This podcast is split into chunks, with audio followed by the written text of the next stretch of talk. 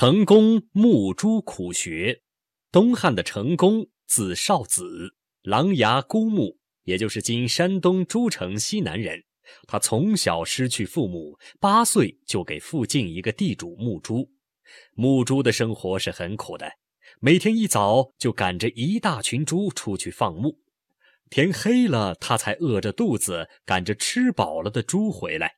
他一年到头风里来雨里去。吃的是残羹剩菜，穿的是破衣烂衫，还经常受地主的打骂。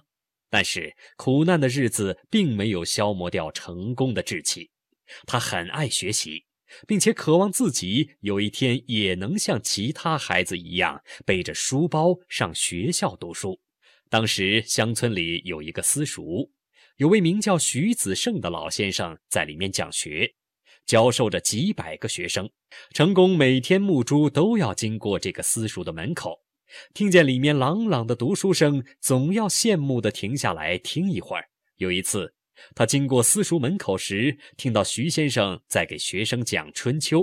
成功为了听徐先生讲书，就把猪群赶到一块沼泽地里，让他们在泥水里打滚觅食，自己却站在私塾窗下静听徐先生讲书。《春秋》是一部记载着许多历史故事的古书，徐先生讲的生动，学生们听得有趣。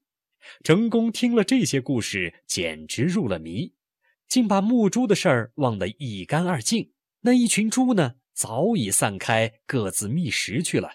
太阳下山了，地主还不见成功回来，便到处寻找。当他在学馆门前找到成功，却看不见猪的影子。于是气得发疯，就像饿虎扑食似的扑打上去。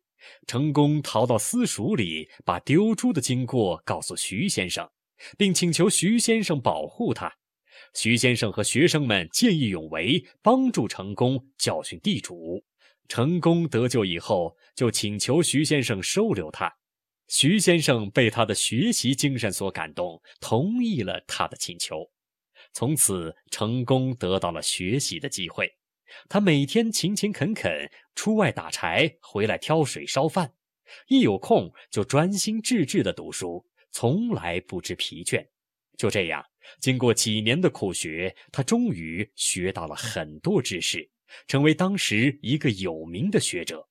离开私塾以后，他便回到家，把自己的知识教给其他人。后来。东汉明帝慕名召他进京，拜为博士，又升至左中郎将。